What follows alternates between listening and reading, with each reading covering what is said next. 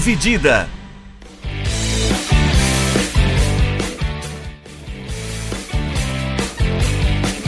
Olá, amigos do podcast Dividida, sejam bem-vindos, sejam bem-vindas a mais um episódio do nosso podcast. Eu sou o Guilherme Milani, dividindo a tela aqui comigo o Vinícius Bringel. Como é que tá, Bringel? E aí, Milani, aí, pessoal, belezinha? Essa semana, depois da, da nossa prévia, né, do Brasileirão, essa semana a gente volta um pouco para falar de esportes americanos. A gente entra em reta final de NBA, né? Playoffs começando com os play-ins, na verdade, né? Que não Uhum. terminaram ainda para a gente definir todo o cenário dos playoffs.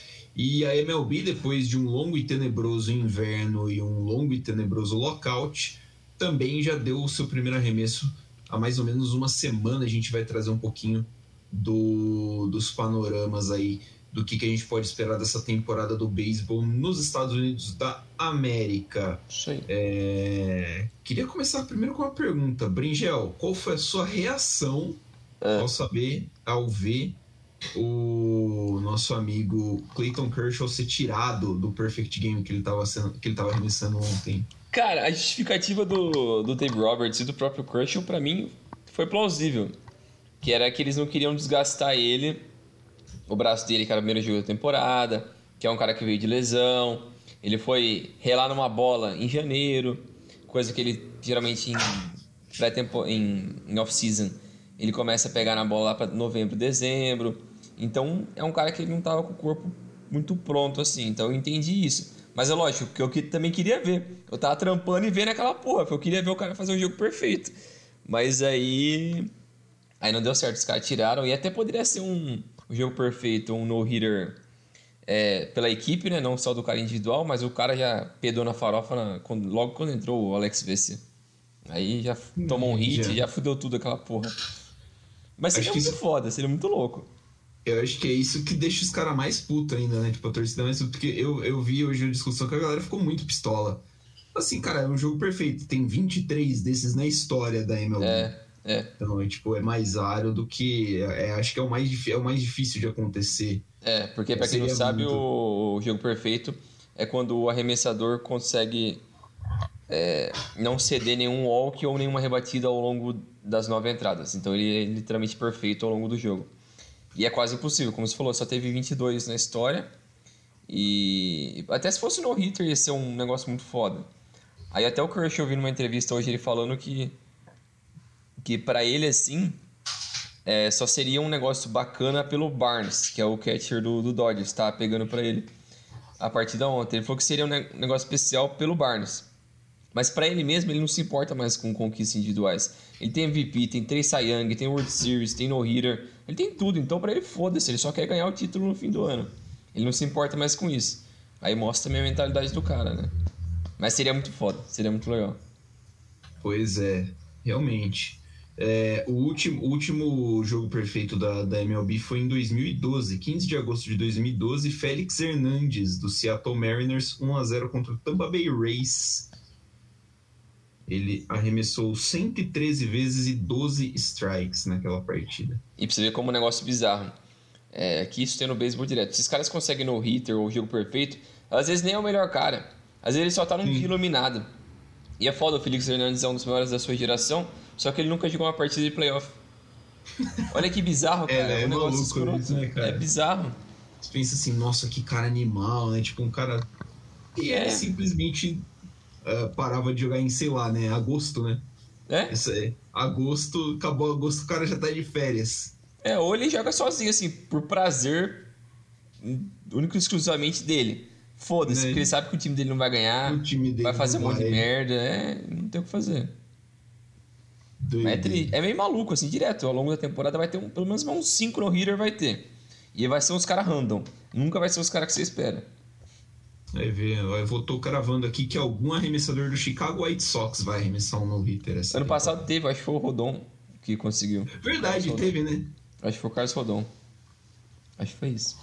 Foi ele? Ou foi o Jolito? Acho que foi, foi o Rondon. Acho que foi um Rondon. É.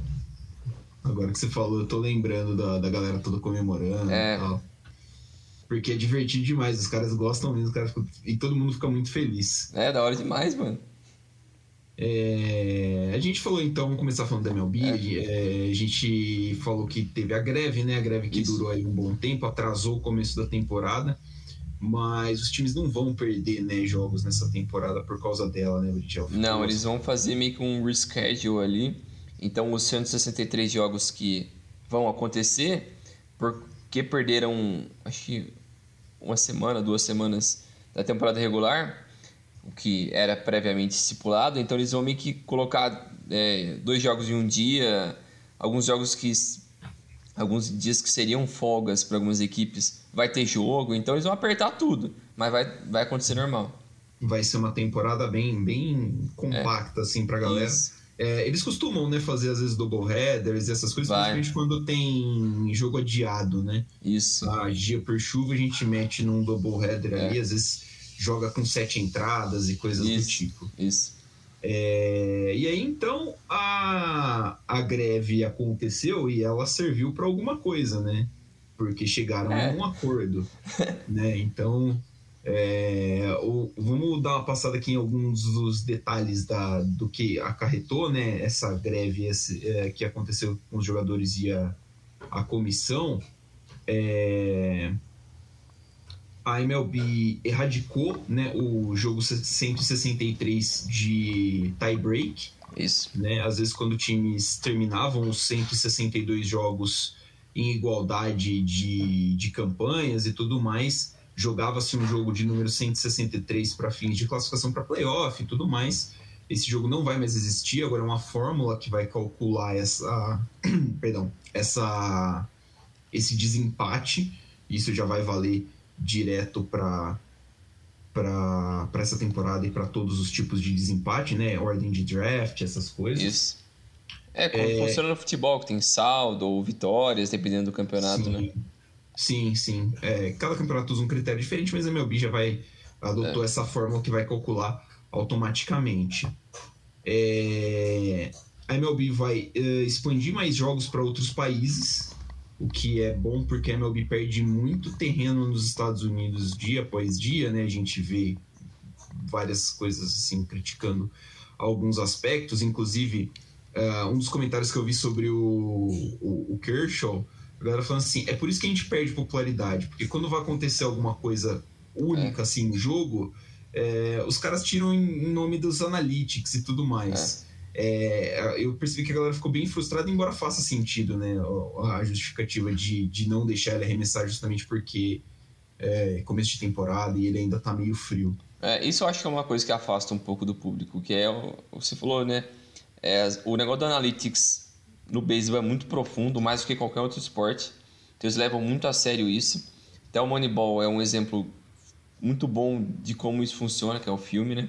Com o Brad Sim. Pitt é, baseado no Billy Bean, o general manager do, do Ace. Do Ace. É, é, eu acho muito legal, mas tem gente que fica incomodada porque você esquece do jogo e foca só nos números. E também o problema do beisebol também é que é a lentidão do esporte, né? Cada vez mais eles tentam colocar novas regras que vai diminuir mais essa lentidão. Então, diminuir os caras conversando um com o outro. Ou vai ter um, uma troca, demora lá dois minutos. Pô, você não precisa disso. Ou vai. Qualquer coisa que eles podem minimizar, eles estão tentando fazer. É, também não pode perder a essência do esporte, eu acho. É. Mas também é, uma, é importante não ficar, porra, três horas num jogo ruim. É chato, é chato. É, até porque o beisebol é o esporte que não tem hora para acabar, né? Você tem um, você não tem tipo tempos cronometrados. Não, o jogo começou tal horário e vai até a hora que que, é, alguém marcar, que acabar né? tudo. É, é, alguém marcar. É basicamente isso.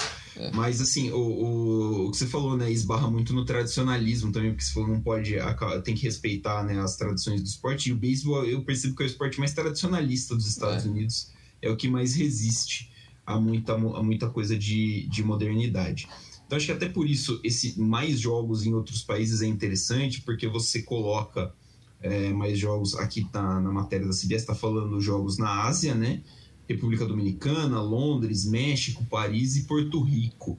É, México, Porto Rico, República Dominicana são já mercados muito fortes, né? São os países aqui do, da América Latina, América Central, Caribe, Isso. todos eles muito tradicionais no beisebol, todos eles totalmente apaixonados por beisebol, o Japão também é, mas imagino que você esteja, que, que eles estejam de olho, por exemplo, um público como a China, uh, ali, sei lá, a Índia, que tem o, o cricket é muito forte lá na Índia, Isso. né? Mas acho é, que eles querem é, focar nos lugares que conseguem ter uma, um retorno financeiro maior, né? no Sim. caso da Europa e América do Sul, se eles conseguirem focar nisso, acho que eles conseguem ter um retorno financeiro muito bom, né? É, vendo o que a NFL fez, né? A NFL Isso. também é, põe jogos na, na Inglaterra, tem jogos no México e tudo mais. Então, uh, esse, é, esse, esse, é outro resultado e é, é, assim, é interessante. Né? Sim, é bastante sim. interessante ter esse tipo de expansão. É. Mudou a ordem do draft, que era outra coisa que, que era a reclamação dos jogadores, né? Que o, o os times tancavam, né? Os times uh, acabavam perdendo de propósito para ficar com melhores escolhas no draft. Agora a MLB meio que arranjou um jeito de barrar isso. Vai ter uma um lottery, né? Igual tem na NBA. Vai ser, vai ser por meio de sorteio que vai ser definida a primeira escolha do draft. O a pior campanha, a segunda pior campanha e a terceira pior campanha, ou seja, os times 30, 29 e 28, tem 16,50% de chances de ser a primeira escolha, né? As escolhas de 1 a 6 vão ser sorteadas, então as seis piores campanhas ali vão estar no, no, nesse sorteio, né? E depois vai ficar basicamente na ordem da, do recorde deles, né, do número de vitórias e derrotas, até o time dos playoffs que vão sendo colocados no draft na ordem que eles forem saindo dos playoffs. Né? Então vai ser sempre ali a última escolha do primeiro round vai ser sempre do campeão da, da World Series e a penúltima vai ser sempre do perdedor da World Series. Isso. É, que mais? O Luxury mais? Tax? É, o Luxury Tax, né? É. Que aumentou Agora, os, as prateleiras né, de, de, do Tex agora são 230 milhões a primeira, né, 250 a segunda, 270 milhões a terceira e 290 a quarta. A porcentagem sobe, né? 20% na primeira, 32% na segunda, 62,5% na terceira e 80% na quarta. Isso. Já, já afeta alguns times já a partir de agora, né, Brendiel? Isso. É, que uma das reclamações que os caras fizeram durante o lockout, né? Era, era justamente eles queriam é, dar mais espaço para os jogadores ganharem mais dinheiro, porque eles sabem que os donos têm muito dinheiro, só que eles queriam ter uma parte desse retorno, uma parte maior desse retorno indo para os jogadores, né? Isso só iria existir com o aumento do Luxury Tax, né? Que é porque como a MLB não tem um, um teto salarial, funciona a base do, do Luxury Tax. Aí eles queriam aumentar isso justamente para ter para os jogadores grandes terem mais possibilidade de pegar um contrato absurdo. E mas outra coisa que eles também diziam eles que queriam lutar muito era para colocar, colocar um, um, piso, né? Um piso salarial, só que não conseguiram isso. Mas eu acho que é porque eles não tentaram demais, sinceramente. Porque o foco deles era mais em maximizar o, o Luxury Tax do que tentar fazer um, um, um, um piso. piso ali, que para uma... mim, pro equilíbrio da liga, é muito mais importante ter um piso do que aumentar o Luxury Tax. Sim.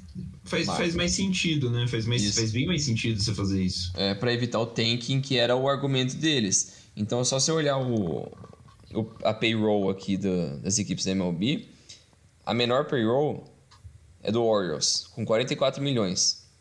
O maior payroll é do Tem Dodgers. jogador que ganha isso daí por ano, pô. É, o maior disso é do. É do Mets com 282. Ah, olha, olha essa diferença, cara. É. Tipo, é muita coisa, são 240 milhões de diferença. É. Então, tipo, é muita coisa, né? É, dá pra você fazer muito com esses 240 de diferença, né? Dá pra você contratar muito mais cara All-Star, nível MVP, esses caras absurdos, assim, que esses caras vão demandar muito dinheiro. E... é complicado, mano. Eu acho que a partir do momento que você tem um cara que tem uma pedida salarial alta e o seu time não gasta muito e ele tem a liberdade de não precisar gastar, mano, foda-se, ele não vai gastar. Mas aí se ele é obrigado, Sim. aí ele vai tentar aí ir atrás vai... desses caras que têm uma pedida salarial maior porque eles precisam se encaixar nisso. Então acho que favorece muito mais o equilíbrio da liga e também, querendo ou não, dá mais dinheiro para esses caras também.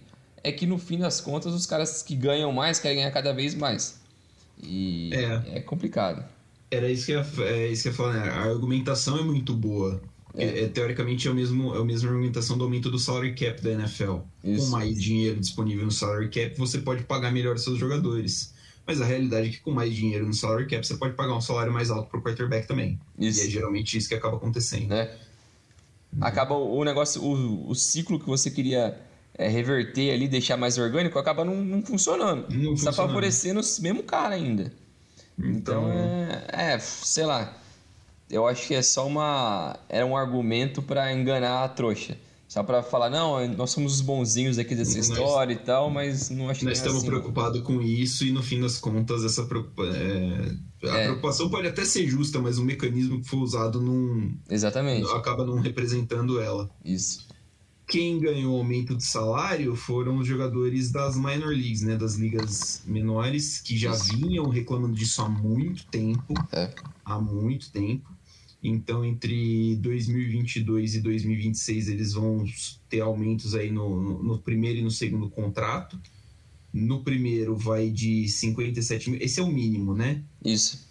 É, é vai de 57.200 para 63.600 e do segundo contrato vai de 114 e 100 para 127 e 100.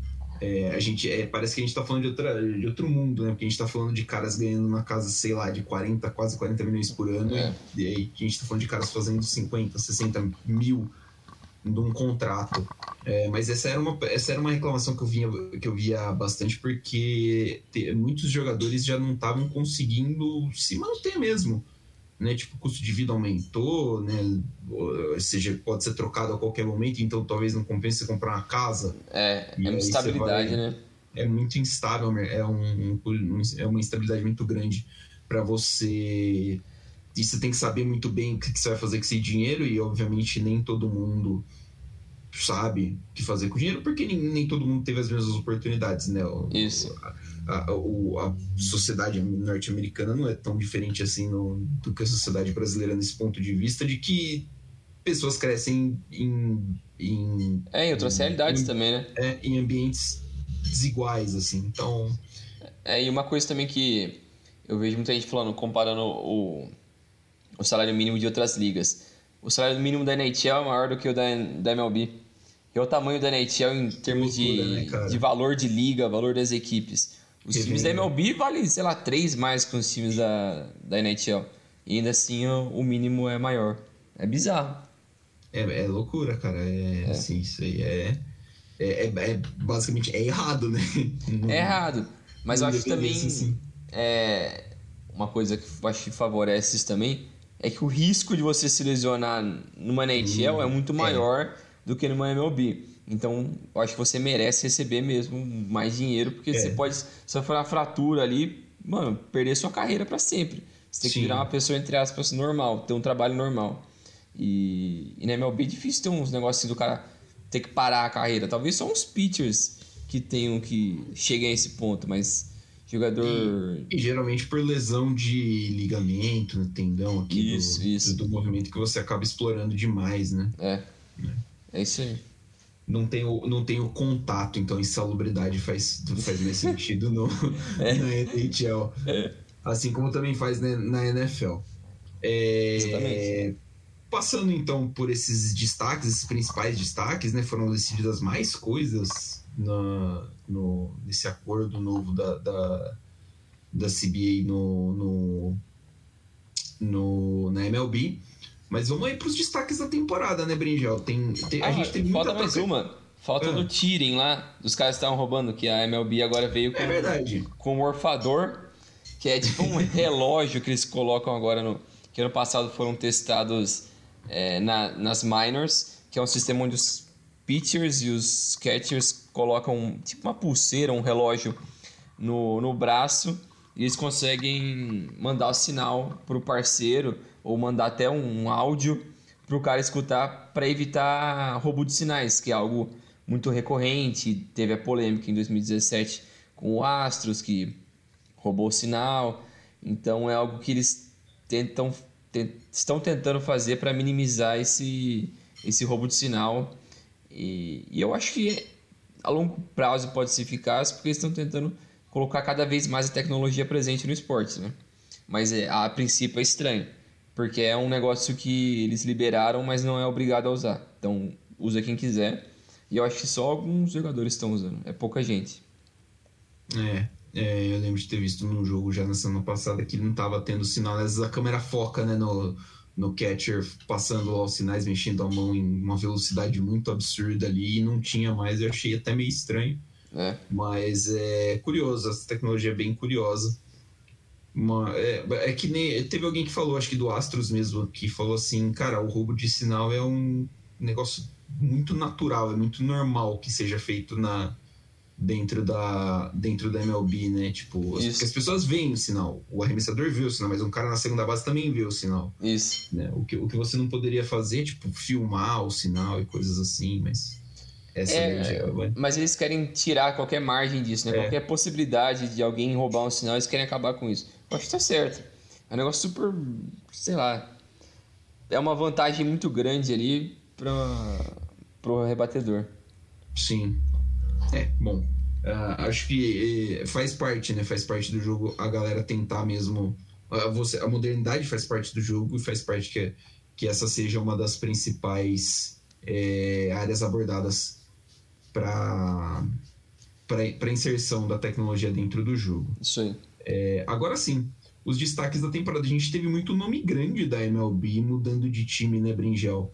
E aí você separou alguns destaques aqui do que, que a gente pode esperar de arremessadores, de rebatedores, como é que vai ficar, eh, quem que pode ter grandes temporadas aí na, na MLB em 2022. Uhum. É, eu peguei uma lista aqui do The Athletic que, que eles fizeram para rebatedores, eles faziam tipo uma, uma lista ali de prateleiras, né?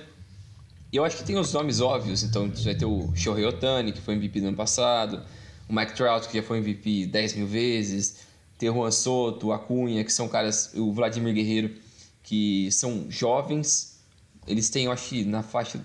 O Juan Soto acho que é 23, o Acunha é 24, o Vladimir Guerreiro eu acho que é 23. Então são caras bem jovens, mas já estão no topo da, da liga, já jogando mais alto nível. Então tem muita gente jovem jogando muito bem, o que é, putz, eu acho incrível para qualquer esporte quando você tem nova, novas gerações.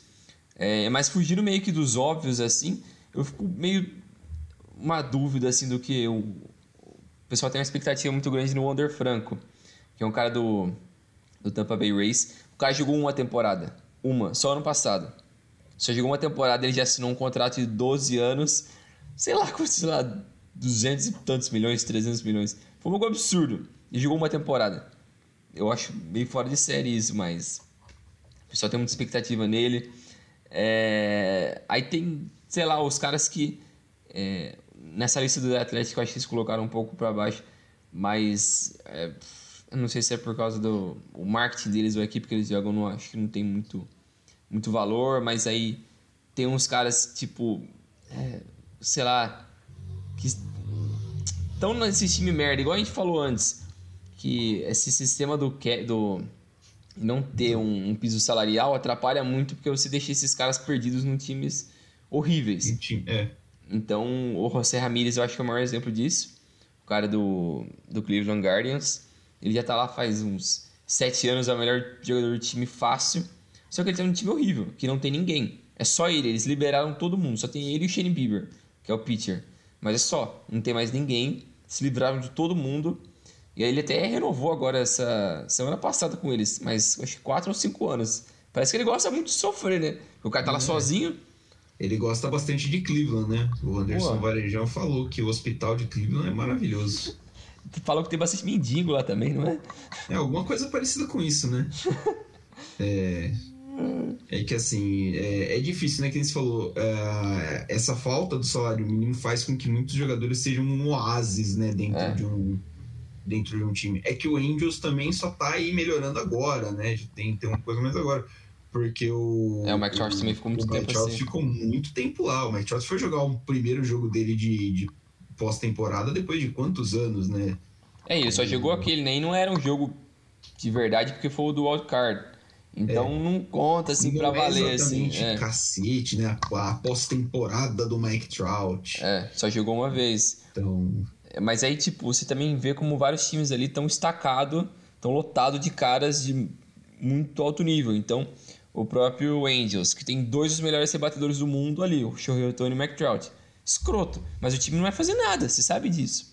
Né? Aí você olha o Dodgers, tem três dos melhores ali, que é o Trey Turner, o Freddie Freeman, o Mookie Betts. Mookie Betts. Só cara apelão.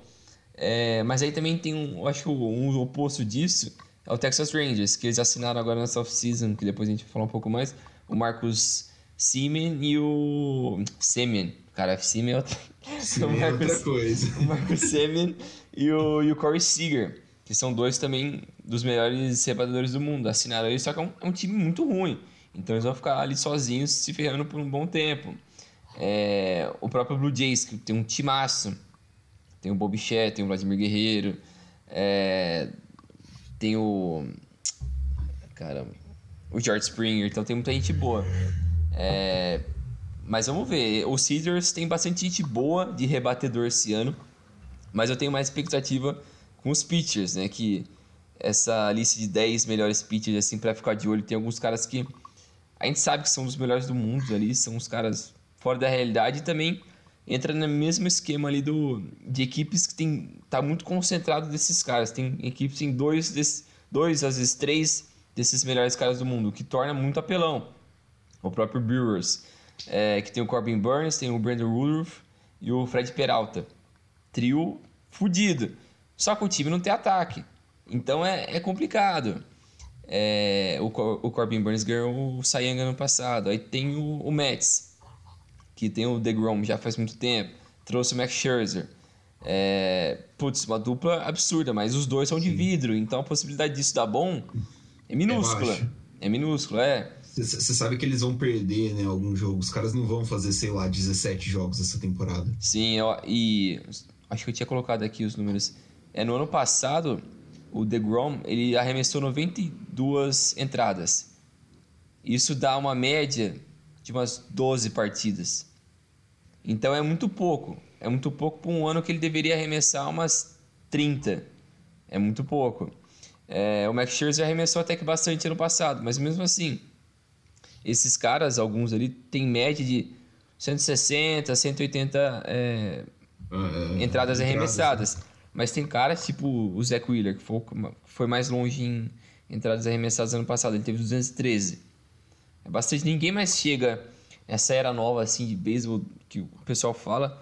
O jogo tá tão focado em ficar trocando de pitcher a cada, cada entrada que ninguém mais vai chegar. Vai ser normal o pitchers ter 200, 200 e poucas entradas na temporada, que era coisa comum há 15 anos atrás, 10 anos atrás.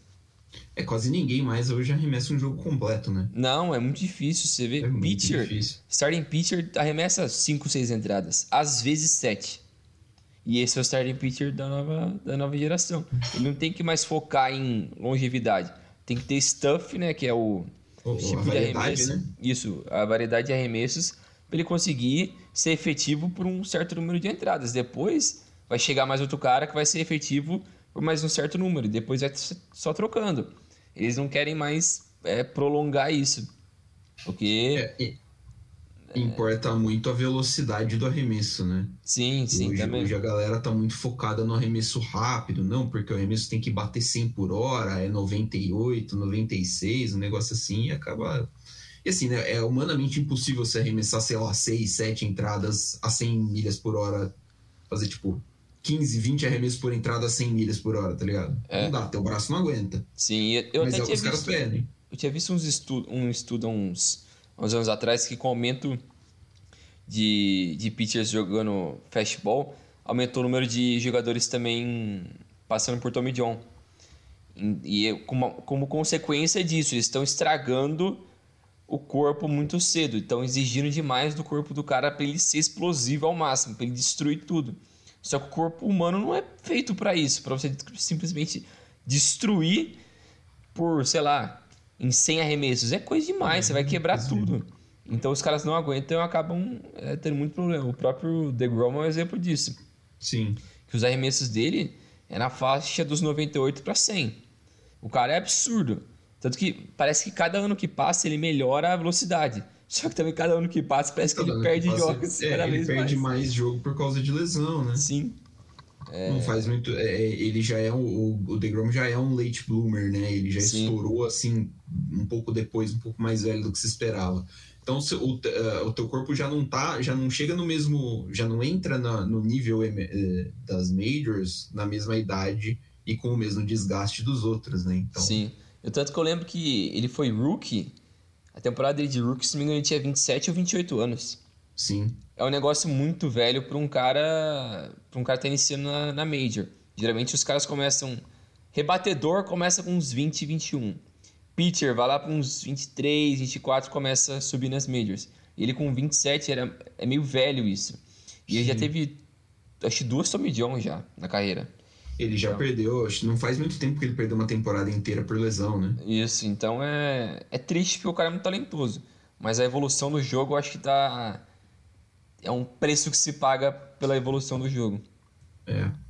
Porque aí é, vai ficar sempre aquele pensamento, né? De, de, se a gente não estivesse forçando tanto o cara a arremessar 100 milhas por hora, é, o, que, que, o que mais que ele podia fazer, né? O quanto que esse talento dele podia ser, é, podia ser usado para desenvolver outros tipos de arremesso, né? Sim. E como que ele iria usar isso. É. Mas. É, é mas é basicamente assim, de caras de destaque, é esses pitchers que a gente sempre conhece, assim. Corbin Burns, DeGrom, Walker Buehler, o Gert Cole, o Max Scherzer, o Shane Bieber que tá voltando agora também de lesão.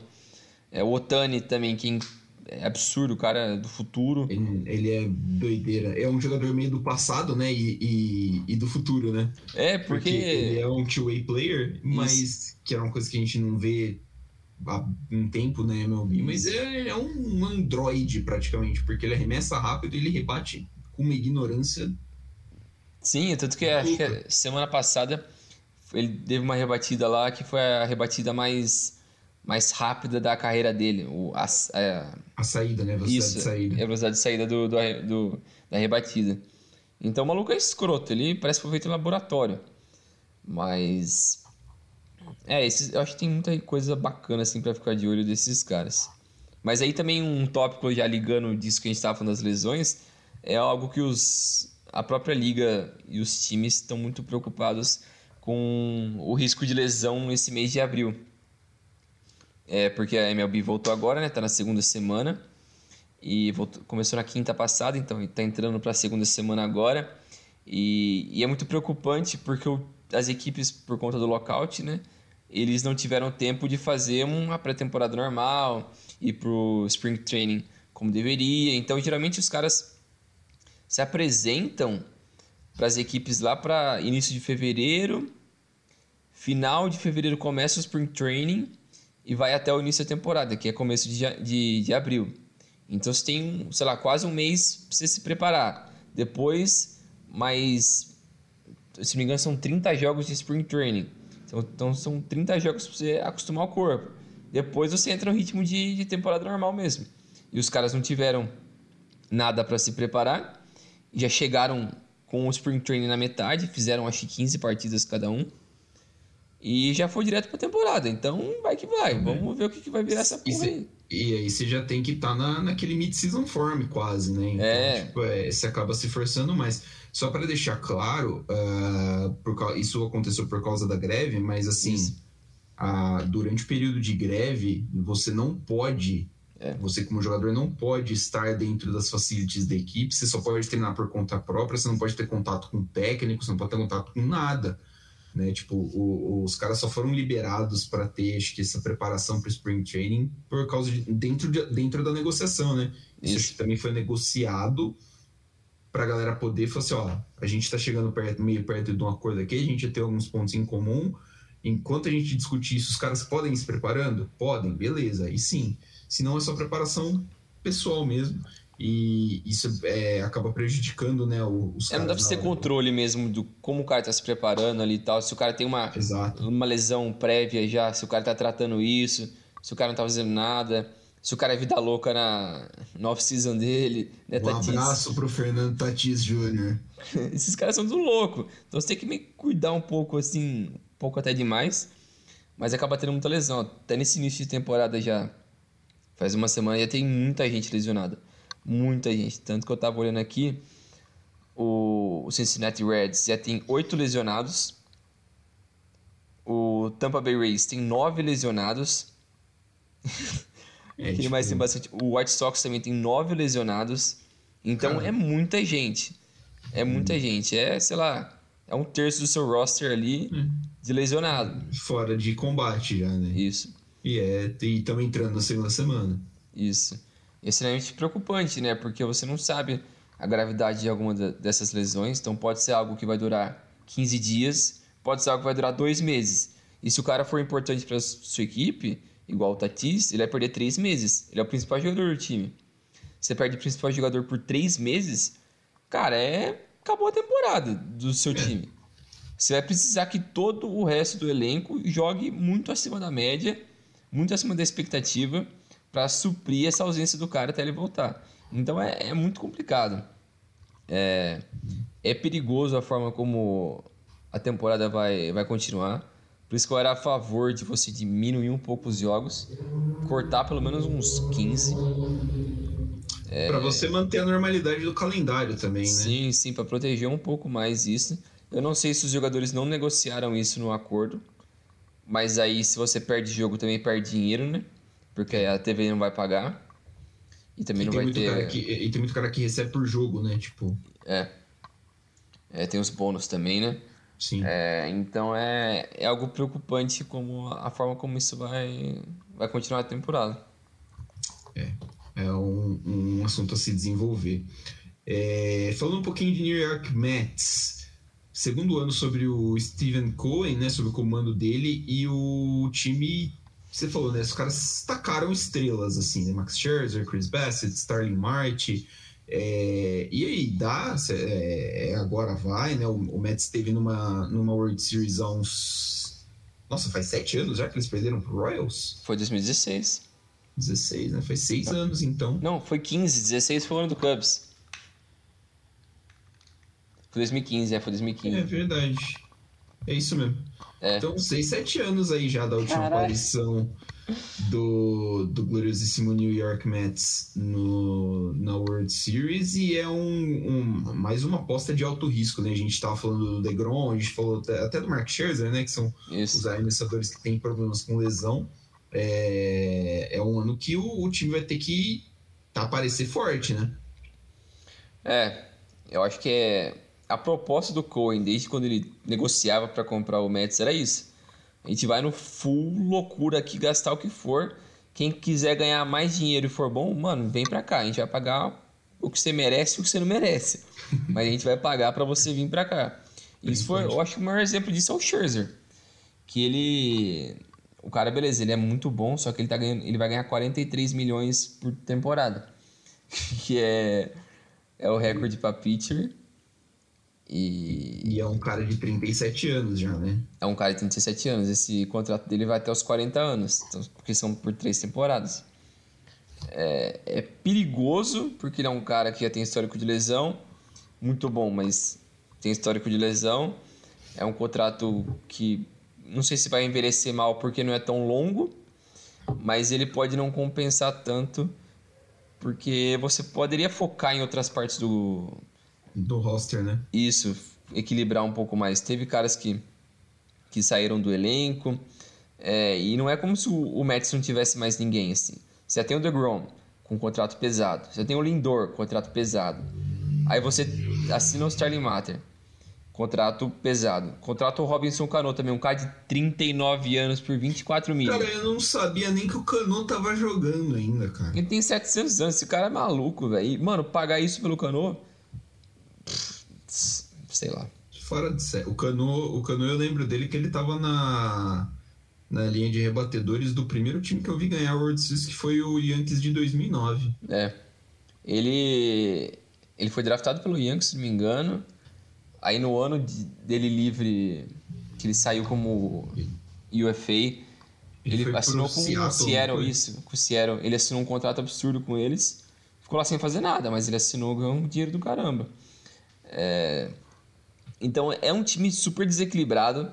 você não tem um outfield bom, fraquíssimo outfield. O melhor jogador deles do, do outfield, que era o Conforto, vazou, porque ele, ele queria um certo valor e ele tá agora, ele não assinou com ninguém até agora. Ele tá livre ainda. Temporada rolando, ele tá livre. É, então o time é totalmente desequilibrado. O starting pitcher deles já tem dois machucados, né? Que é o DeGrom e o Tijuan Walker. Então são dos seus quatro starting pitchers, dois estão machucados. Então é, a chance desse time do Mets dar ruim é muito grande. Eu tenho certeza que eles não vão ganhar a divisão. Isso já para mim é bem óbvio. É, não sei. Não sei o que esperar demais assim ao longo dessa temporada. Eu espero que o DeGrom volte, porque ele é muito bom jogador. Mas o elenco é, é complicado, assim. Acho que essa proposta do, do, do Mets é diferente até do rival dele, o Yankees. O Yankees. Mas eu gosto mais da proposta do Yankees, que tem melhores jogadores e trabalhou a base deles melhor do que, do que o próprio Mets.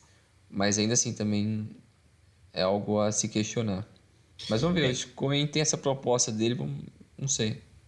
O Yankees durante muito tempo teve isso, né, também, de, de contratar bastante cara pica, né? Isso. Pra, de estocar jogadores, mas eles deram uma mudada depois de. Acho que depois trouxeram, né? O Giancarlo Stanton, ou Giancarlo Stanton, não.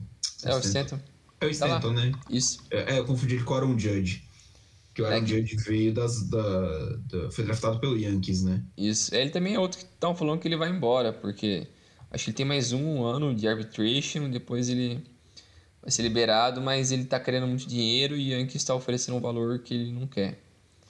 Mas é outro cara que, tipo, ele é gigante, ele tem quase dois metros, super pesado. É um, provavelmente é um cara que tem um físico, um contrato longo, iria envelhecer mal demais. Então o Yankees não quer fazer um contrato de 8 anos. Queria fazer 5 é. ou 6, se não me engano. Mas aí o cara tá com quase 30, o, o Judge. Então... Eu achei que ele fosse até mais novo. É. Mas é. Eu não sei até onde esse time do Yankees vai. Eu, eu acho bom, assim. Eu gosto do. Muito do, do Gart Cole, que é o pitcher principal deles. Acho que eles perderam um pouco mais de, de força, assim, no, no starting pitcher. Eles precisavam ir mais a fundo nisso. Só que eles têm que gastar tanto dinheiro com outros caras que é complicado. Eles foram eles atrás, nossa, eles trocaram com o Minnesota pelo Josh Donaldson. Foi bizarro. Bizarro com um cara velho, com um contrato pesadíssimo. É, mas é o jeito do Yankees. Eu gosto mais dessa proposta loucona deles do que do. Do que do Mets, né? Do que do Mets. É. A ver quem uh, se paga, né? Isso. É... Outro ponto. Quem se deu melhor entre Fred Freeman e Matt Olson?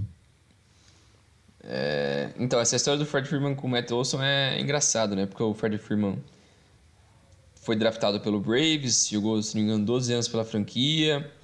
O cara ídolo, ganhou a World Series no ano passado pelo Braves. O cara conquistou tudo, era um ídolo, referência e tal. Aí ele era agente livre agora, né? Só que tudo indicava que ele ia renovar. Ele queria ficar, o elenco gostar dele, tudo tá caminhando para ele renovar. Só que ele parece que ele queria long, mais anos, mais um average menor. Então ele estava disposto a ganhar por ano Menos. um valor menor, só que ficar mais anos. Então eu acho que ele queria 5 anos ou 6 e o Braves estava oferecendo 4, se não me engano. E ele tem 33 anos. Então eles não queriam estender muito. Aí parece que a, a negociação chegou meio que num. Travou ali assim, empecou, é, empacou. Aí eles foram atrás do Matt Olson, que era um cara do primeira base também, mesma posição que o Firman. Primeira base do Ace que é um cara 5 anos mais novo, só que com é, qualidade assim muito similar. Então eles foram lá, trocaram pelo Olson e deixou o Freddie Freeman embora. Aí muita gente ficou muito incomodada é, com a forma como o Braves lidou com essa situação, como a diretoria do Braves lidou com isso, né? Porque deixou um ídolo embora, pensando mais no longo prazo do que em proteger e e como se disse, meio que honrar. Gratidão, né? Isso, gratidão por É, um cara que fez muito pelo seu time. Ele ficou nos piores momentos do Brave. É, porque fala, O Braves. o Braves teve uns times muito ruins, com, que só o Fred, literalmente só o Fred Freeman jogava ali. Isso, no início da década passada ele sofreu muito. Mas é aquele negócio, né? No fim é um, é um negócio. É um negócio. É. E ele foi pro Dodgers, né? O Freddie Freeman ele assinou. É o time da cidade. Ele não é de Los Angeles, mas ele é do sul da Califórnia. Então a família dele inteira torce pro Dodgers. Tanto que ele falou, quando ele assinou, ele falou: Ó, depois que eu saí de Atlanta, a única opção pra mim era Los Angeles, que é a minha cidade, que é o meu lugar, que minha família quis, queria que eu viesse. Que o sonho dele era que o avô dele, que mora em Los Angeles, conseguisse ver todos os jogos dele ao vivo. E agora ele vai conseguir fazer isso. É, é legal, assim, uma história bacana. É. Pela família dele, assim, mas. O time estacado demais. O, o ataque do Dodgers é absurdo. Você vê o, o, o line-up, assim, é só cara escroto. Tem três caras MVP, que é ex-MVP. É, tem mais um monte nível All-Star. É só nego absurdo, só nego absurdo. Então o time É o- roubadaço. É um dos favoritos pra voltar ao World Series, né? O Los Angeles Dodgers perdeu a final pra Atlanta Braves na última temporada, né? É, final de conferência, né? É final de conferência, eles na Isso. mesma conferência. É. É, tá, tá, então tá, tá batendo ali de novo o Dodgers, como tá aí, sei lá, faz uns 10 anos mais ou menos, né? Que tá é, Dodgers, no, né? isso no alto nível ali, assim. num É. alto nível assim de chegar em final. É, Aqui tá destacado, chegou a hora dos Blue Jays e agora vai Angels. Vou dar uma apertada e vou falar pra você falar assim, Blue Jays e Angels. Manda. Quem eu acredito mais? Ah, não, é que você mandou aqui, chegou a hora e o, o- o- chegou a hora pro Blue Jays, né? E o agora vai Angels, né? Então pra você dar um panoramazinho da renovação dos- do, do, do Blue Jays, né? Trouxe bastante talento e o Angels que tá, tá ali, né? O, ti- o, o Angels é, é um time que tá, tipo, ou vai ganhar mais de 100 jogos ou vai perder uns 80, 90, assim. É tipo isso. Tipo, Mas eu gosto dos times do Blue Jays porque é um time muito novo. Eles draftaram muito bem nos últimos anos. Tem uma molecada incrível. O time é muito, muito jovem. E tem um mix bom com o pessoal mais veterano, que eles trouxeram nos últimos anos, principalmente o George Springer, que trouxe- pagaram uma bala para tirar ele de, de Houston.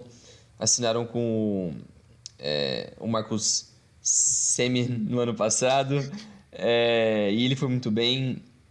O Ryu, coreano pitcher que veio do Dodgers também, ótimo jogador. Então eles conseguiram aos poucos ali deixando os veteranos segurar um pouco a barra para a molecada pegar um pouco de cancha.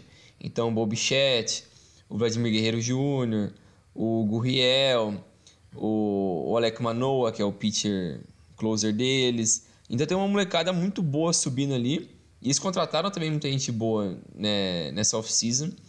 Então acho que eles têm tudo para ser o time da, da, da, da Liga Americana na, na final. É, o time é muito forte, é muito equilibrado. Eu acho que o que falta para mim, assim, olhando para eles, é mais um starting pitcher de qualidade. Porque eles têm o Ryu, tem o Kevin Guzman que veio do, do Giants e o José Berrio.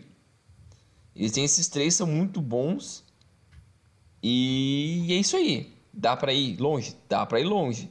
Mas em um playoff, você precisa ter uns 4, 5 caras ali pra startar em Você tem- sequência. você tem que ter sempre alguém pronto para fazer a diferença, né? É, Principalmente na hora de arremessar, que são jogos basicamente eh, seguidos, né? isso. Aí se você Então- chega no playoff, você usa um cara hoje, aí você perdeu dois jogos seguidos, você precisa desse cara de novo. Daqui três dias ele não vai estar descansado. Então você precisa ter outro cara bom pra não ficar desgastando muito o seu melhor jogador, o seu ace. Então você precisa ter variações ali, mais profundidade de elenco. Eu acho que o Blue Jays melhorou bastante em relação à temporada passada. Eu acho que eles estão. Nossa, se não ganhar esse ano, ano que vem eles vão vir muito forte. Eles também trocaram pelo Matt Chapman, que é outro cara do Ace, que também o Ace se livrou. Mas é muito bom jogador. É, o time é forte. E você falou do, do, An- do Angels. Angels.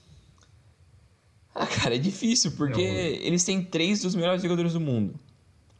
Que é o Mike Trout, o Shohei Ohtani Sim. e o, e o Anthony Rendon. Três caras absurdos. Só que o, o Anthony Rendon ficou basicamente temporada, as duas últimas temporadas só machucado. Ano passado o Trout ficou quase a temporada inteira machucado. Então só o Shohei Otani jogou. De, dos principais, assim. Então o time, historicamente, assim, nos últimos anos, deu tudo errado. Todas as trocas que eles fizeram, jogadores não renderam. Free agents, tudo não rendeu. É, e eles não conseguiam ter uma sequência minimamente boa de starting pitchers. Só o Shohei Otani agora é decente.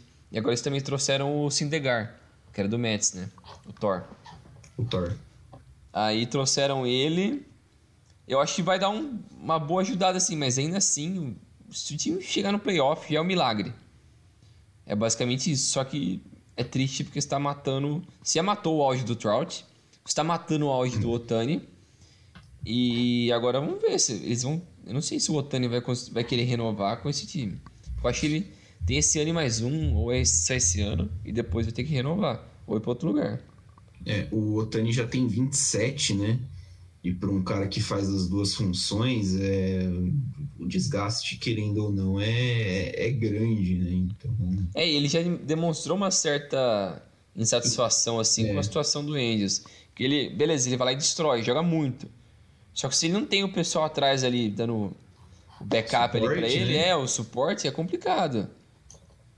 É, é muita coisa em cima de um cara só o beisebol não é o esporte que dá para você fazer muita coisa sozinho, né? Não tem tipo, como. Você pode, você pode até ganhar alguns jogos, né? Tipo, eu até ia comentar quando a gente tá falando disso de, de outros jogadores, mas assim, um jogador pode ganhar alguns jogos esporadicamente, basicamente sozinhos durante a temporada. Só que nossa temporada de 162 jogos. Exatamente. Né? Você precisa de mais consistência do que esporadamente ser carregado por um cara e esperar que só isso vá salvar a sua temporada. E eu acho que essa é uma mágica, uma coisa que me encanta, assim, dessa forma como o beisebol funciona, que é tanto jogo que ele privilegia a equipe que trabalha mais o elenco.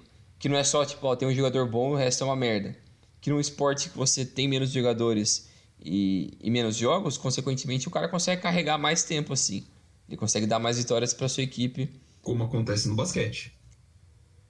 Exatamente. Se, se você tem o Duran, que ele é foda, saudável, mano, ele vai ganhar pra você uns é, 25 ganha. jogos. É. Ele ganha uns 25 jogos do prazo regular. Ele ganha. Separei ele com o Kyrie Irving. Que onde ele pode jogar, porque ele não tá vacinado, nesse né, imbecil, é. é. onde ele pode jogar, no auge dele, absurdo. É. Absurdo. Se ele te ganhar mais 25 jogos, você já ganhou 50 de 82. Isso te garante pelo menos, acho que sei lá, um top 4 no playoff. É, é, é uma diferença muito grande, cara. É. E aí, eu não sei se o melhor jogador da, da, da MLB num time ganha 25 jogos sozinho. Não tem como. não tem como. O jogo é, é, completamente diferente. A mecânica dele. E no basquete, o cara consegue, tipo, você tomou uma bola de, três, de dois. Aí é só posse agora. Você vai sozinho. Sem filtro ali, quebra tudo ali, tanca aquela merda, pá, crava. Tava falta. Já era, você chega ali, igual o Curry, brinca ali na frente do cara, desgasta os caras, três, puf, acabou. Então é, é muito desproporcional, às vezes chega a ser injusto. Sim. Mas é a mecânica do esporte. Fazer o que, né? A dinâmica é como funciona, né? É, é diferente, mano. Eu acho que o futebol tem uma. Não, não, é, não chega a ser igual ao do basquete, nem de longe. Mas eu acho que precisa também de uma equipe. Sim. Porque senão o campo é muito grande, uhum. não dá para ser o cara fazer tudo sozinho. Não dá para driblar 10 caras. Ele pode fazer isso uma vez, mas todo jogo Aí, ele não consegue da, fazer. A partir da segunda você já fica mais manjado, né? É, não dá pra você ficar repetindo isso. É complicado. Então são, são, tem muitas fases diferentes, né? O ataque e a defesa são assim, é mais dinâmico essa troca né, entre ataque e defesa. É. Então é, tem isso, essa, tem esses detalhes também. Sim. Mercado milionário dos shortstops e second basemen, Corey Seager, Semien, Baez, Story, Correia. É... Quem se deu melhor nessa daí? Então, essa daí é, um debate que eu gosto bastante, assim, que eu acho legal quando os caras falam que tem gente diz que essa é a maior geração da história dos shortstops. Que muita gente que joga de shortstop também joga de segunda base, consegue fazer a mesma função. Mas dizem que essa é a maior geração porque tem uns oito caras ali assim que, se não são os melhores, o melhor jogador da sua equipe, ele é o segundo melhor. Então é, é muito cara de um nível surreal. E desses assim é complicado, porque o, o Seager e o Semin, eles assinaram pelo Rangers, que é uma equipe Sim. porcaria, mas eles assinaram por valor absurdo. Eles vão fazer o melhor infield da liga, muito provavelmente. Só que é só isso. Eles vão ficar ali farmando dinheiro. O Baez, que saiu do Chicago, foi pra meia temporada, ele foi pra. Pro Mets. Falaram que ele queria ficar com o Mets porque ele é amigo do Lindor e tal. Ah, eu amo ele, melhor amigo. Foda-se. Aí ele foi assinar com o Tigers. Foi assinar com o Tigers. Tigers. Também já mostra o nível de comprometimento do cara, né? Aí o pior de todos, o Correia. Todo mundo dizia que ele ia assinar um, porra, o maior contrato. Falavam que, mano, é a cara dele assinar com o Yankees. Pra mim também tinha a cara dele. O cara ia pegar uma, uma bala, ia assinar um contrato pesado. Aí parece que ele tava querendo um valor tão surreal que ninguém queria nem chegar perto ninguém disso. Quis. Aí quem que ele assinou? Com o Twins. Assinou um contrato de 3 anos com um average eu até eu fechei aqui agora, mas era um average, eu acho, de 43. Um negócio. Maluco, cara. Era um negócio. Não, eu não lembro se era isso, mas era um valor muito alto. Mas é um. Só porque ele quer farmar dinheiro. Ninguém conseguiu pagar o que ele quer a longo prazo. Então, tchau. Eu vou ver quem paga aqui para mim por um ou dois anos. É isso que ele quis. Já mostra um pouco pra mim a mentalidade do cara. Ele não quer ganhar. Ele já quer farmar. É. Então é, é complicado. O Story ele assinou com com o Red Sox, que para mim foi bacana porque ele é bom jogador, ele ficou enterrado no, no Rockies muito tempo. Mas eu acho que ele vai jogar de segunda base, porque tem o Zander Bogarts lá, e ele joga muito bem. Parece que ele vai sair também no fim da temporada. Mas pensando assim, quem se deu melhor nisso, sinceramente acho que foi o Story. Foi o Story porque tá no melhor time desses quatro aqui, desses cinco jogadores, é o que está na equipe mais pronta para vencer. E o, e o contrato dele não, não prejudica a equipe que ele assinou. O contrato do Correia prejudica a equipe que ele assinou. O do, do Seager, do, do, do Semin, não, porque o time é uma porcaria. Então eles vão só farmar. E o do, o do Baez também. O Detroit tá melhorando porque tem muito moleque novo. Então. Mas vai saber quanto tempo vai durar isso aí também, né? É se eles não vão se desfazer de tudo, né? É, não dá para saber, mas é um projeto a longo prazo. A maioria o... desses é projeto a longo prazo. É. O Carlos Correia vai receber cerca de 35 milhões por ano 35. no Minnesota Twins. É dinheiro pra cacete, né? É porque parece que ele queria esse 35, mas por 10 anos. Eu também quero, né? Aí ninguém queria pagar. Mas, tipo, ele é muito bom, mas. É, putz, é, é pesado. Mas, mas, tipo, 10 anos e 350 milhões de dólares, bom. É. Né, assim. Tem, há de se pensar um pouquinho nessa. Nessa, nessa coisa, né? Mas, enfim. É, tipo assim, porque também quem que vai querer pagar isso? É um número muito limitado de equipes que vão estar dispostas a pagar isso pra você. Sim. E quem vai estar mais disposto são as equipes ruins. Porque eles não estão gastando com ninguém, então eu vou pagar sobra aí. Né? Você vai aceitar basicamente o que os caras vão te oferecer, né? É, e as equipes boas não vão poder pagar isso. Porque estão brigando ali com o cap. Com o cap, com, com, com, o, Luxury. Com o Luxury Tax. Isso. É. É. Uh, uma última perguntinha. Você acha que dá pro Cardinals reviver aquela run do, do, da World Series de 2005, 2005, acho que foi, né? Ah, eu acho difícil. O time é muito bom, mano. O time é da hora pra caramba. Eu acho que eles vão ganhar a conferência, a divisão deles. A divisão, né? Acho que dentro da divisão é melhor. O, o Brewers é meio deu uma caída forte nos últimos anos e tal. Eu gosto do Brewers por causa do starting pitcher deles, mas eu não acho que é um time que chegaria longe. Eu acho que vai playoff o Brewers, mas eu acho que o Cardinals vai ganhar a divisão. Acho que o pessoal subestima esse time do Cardinals. Defensivamente, sem contar pitcher, só jogador de field, é o melhor time da, da liga defendendo. Fácil. Só cara escroto defendendo, é muito bom. É. O, o, tem muito cara bom, tem muito talento ali. E é legal porque deu para perceber muito talento surgindo na temporada passada, né? Isso. Por é. o. Estourou muito essa molecada. O... Fugiu o nome do outro rapaz que estourou bastante na última temporada. Uh... Mas enfim, é um time legal. Eu comentei mais pela volta do Purros, né? O Purros voltou, pra St. Louis, voltou agora aí, joga ele, o Molina e o Eino jogam provavelmente a última temporada deles juntos. É, dos Já três tem. deve ser a última, né? Sim. É, o Molina já falou que vai aposentar no final dessa temporada. É. E já tem um espacinho lá no, no, no Busch Stadium, ali na parede, pra, do Cardinals Hall of Fame pra essa galera aí. É, eu acho da hora a reunião final deles assim. Eu acho uma história bacana. Sim. Por tudo que eles fizeram lá. E o Purro só deu errado depois que ele saiu do Cardinals. Não que ele ia fazer muita coisa agora, mas eu acho que é, É, bacana. mas assim, né? Pra, pra ficar ali de, de designated hitter, né? É, Ficar ali de DH tá ótimo, né? Um faz uma festa ali, dá um tchau pra torcida. vez ou outra ele bate um home run Uhum. ali no, no Busch Stadium, o estádio vem abaixo. É. Coisa maravilhosa. Da hora. É, a gente tá batendo uma hora já de programa, né? Então, bora falar rapidão aqui dos playoffs da NBA. É, a gente não tem a definição ainda dos playoffs por causa do play-in, Isso. que acho que foi na última temporada que a gente comentou, né, no programa específico que a gente fez sobre os playoffs da NBA, ah, que ia ter, que teve, né, foi o segundo ano, esse já é o terceiro. Eu sou absolutamente contra esse play-in da NBA, eu acho uma ideia horrorosa, feita exclusivamente para ganhar dinheiro. Mas tá aí, né? A gente tá tendo. Eu acho que é Pelicans e Clippers agora que estão que estão disputando uma vaga. Isso. Isso, Pelicans e Clippers disputam no dia 15 de abril. A gente vai soltar isso no sábado, provavelmente, então já vai estar decidido. Quem fica com a vaga 8 no, na Conferência Oeste, no leste, Cleveland e Atlanta disputam quem fica com a oitava vaga é, e quem pega o número 1. Os confrontos já decididos no leste. Boston, número 2, enfrenta Brooklyn, número 7, né? Então Boston Celtics e Brooklyn Nets. O número 3 foi o Milwaukee Bucks, que vai enfrentar o Chicago Bulls, um confronto bastante interessante. E 4 e 5, Philadelphia 76ers e Toronto eh, Raptors. Fugiu que quase meti um Toronto Blue Jays aqui no, no Ficou na cabeça. ficou na cabeça.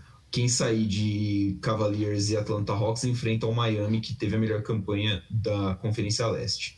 A melhor campanha da Conferência Oeste foi o Phoenix Suns, enfrenta aí quem sair de Clippers e New Orleans. É, Suns e Clippers têm um certo atrito aí já, né, de algum tempo. Seria uma série muito interessante de se assistir. É, a segunda melhor campanha foi do Memphis Grizzlies, que enfrenta o Minnesota Timberwolves, que é o time que destacou número um, é, primeira escolha de draft, destacou, destacou. Tem o Carl Anthony Towns, que é um baita de um jogador, e para mim a impressão que tem assim que o time tá, tá, tá sempre a um passo, né? Sim, De- parece de- uns de quatro estourar. anos que eles estão É. assim. Faz uns um bom tempo que eles estão aí. é, nessa ideia, desde o tempo do Andrew Wiggins até, né?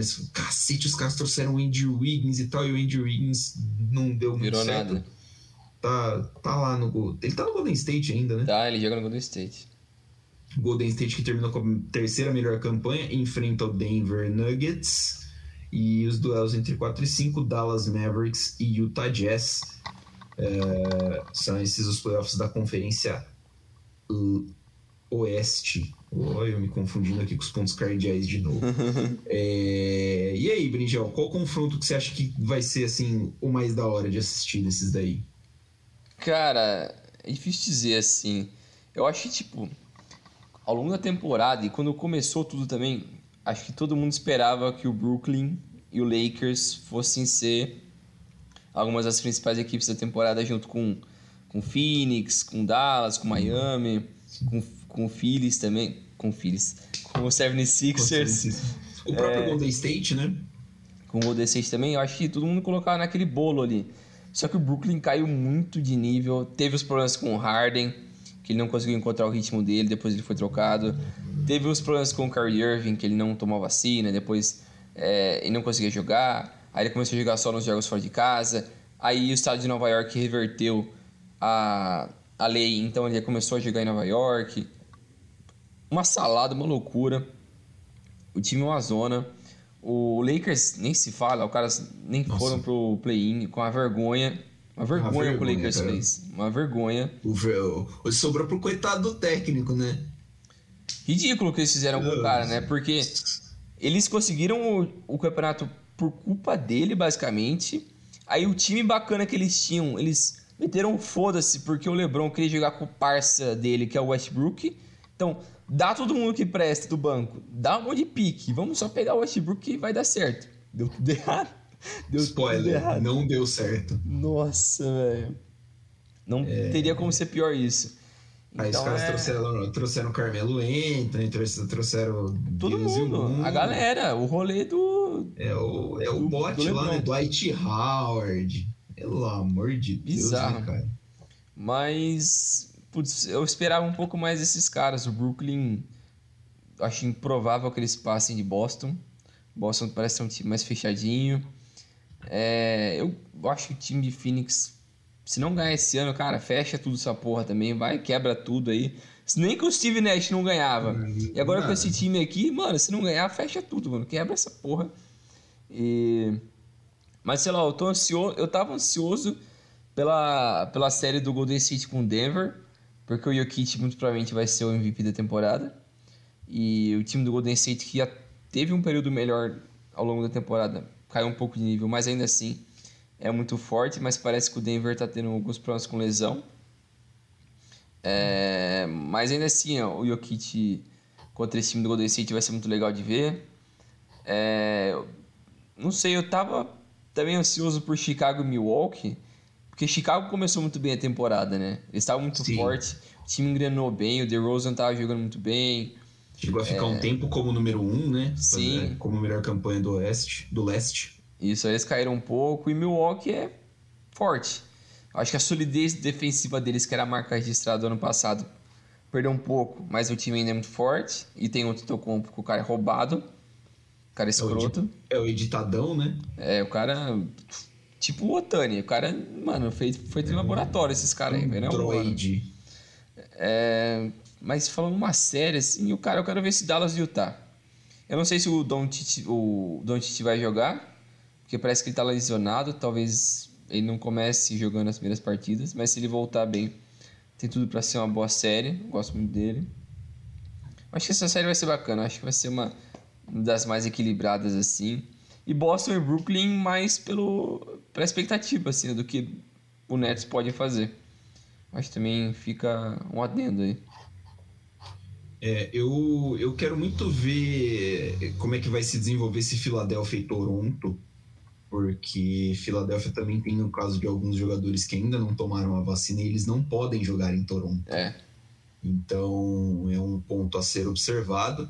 Eu gosto desse time dos Sixers. É, eu torço muito, principalmente pelo Embiid, que eu gosto, um cara que eu gosto bastante muito dele. Bom jogador.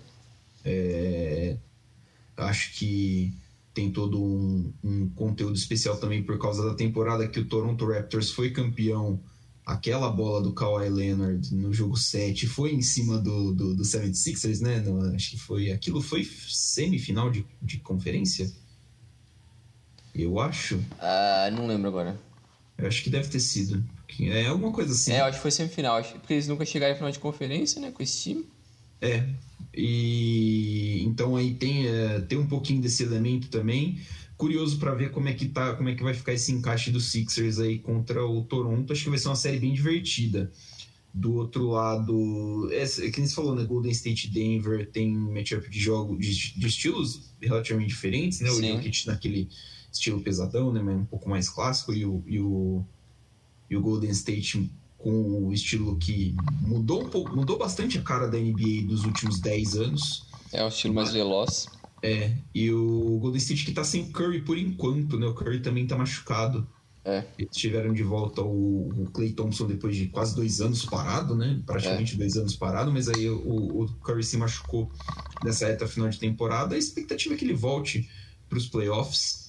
Uh, imagino que deve ser uma série muito legal de se acompanhar, assim como Dallas e Utah. Utah tem um time que é meio incógnita para mim, porque tem hora, tem dia que você pega e o jogo é muito bom, e tem dia que você pega e o jogo é muito ruim. Sim. Né? Mas. É... Bom, eu achei que o, o, o, Utah ia sofrer mais também depois de perder o, o Gordon Hayward, né? E eles perderam o Gordon Hayward já tem umas quatro temporadas, mais ou menos, e. É. e é porque ele foi para Boston na temporada que o Kyrie chegou lá. Sim, que eles montaram o time. Nossa, não, é o Gordon Hayward, é o Kyrie Irving e tinha mais um. Era o Tatum? Não, era. É, o Tatum já tava lá, eu acho. Mas era o. Caramba. Minha, nosso Bragantino tomou um gol agora, que, Não lembro. que coisa horrível. Mas enfim, era o pivô. Mas enfim, é, eles montaram o, o Al Horford. Isso. Ó, ó. Eles montaram um time legal, tá? E agora ele tá em Charlotte lá. É. Foda-se. É. Charlotte que apareceu no play-in pra tomar uma, uma sova, né? É, padrão, né? É natural, né? Você espera um time desse. Charlotte perdeu de 30 pontos um jogo valendo uma vaga no, no playoff. É, se os caras botassem o Michael Jordan hoje pra jogar, ao invés de ficar de terno e gravata na lateral da quadra, funcionava melhor. Rendia melhor. Também Bem acho. melhor. Bom, fica aí então, né, Brinjel? Dão o nosso espetáculo aí em cima da NBA, falando bastante de MLB. A gente não tinha um programa só de MLB, né? Eu acho. Eu acho que não. Eu tinha dado uma passada assim por cima. Acompanha a MLB, cara. é, Vale a pena perder um pouquinho desse. é, Eu imagino que tem um preconceito, porque é, assim, é um jogo de. é um esporte difícil de acompanhar, não é fácil mesmo. Mas é, vale a pena, é legal pra caramba a MLB. É, em setembro tem playoffs, os playoffs da MLB são. É que assim, todos os playoffs são muito bons, né? mas os Sim. da MLB e o da NFL pra mim são os melhores da, dos esportes americanos. É, então é legal pra caramba de acompanhar. É. Vale a pena demais. Isso aí. Concordo Isso aí. com tudo. Muito bom de assistir. Muito bom, eu acho que. É, esporte americano em geral, assim, dá pra gente aprender muito com isso daí, dá pra fugir um pouco da bolha do Brasil, do futebol brasileiro, né? É cada dia mais difícil assistir futebol brasileiro, né? Tipo, Mais todo um- depressivo. todo um saco pra assistir esses jogos, que Deus que me perdoe. Mas, enfim. É isso aí. É, fica aí. Até semana que vem, Brinjel. Valeu. Valeu, valeu, valeu, pessoal. Até a próxima. Valeu, galera. Até a próxima. Siga-nos nas nossas redes sociais, arroba Dividida Podcast. Um abraço.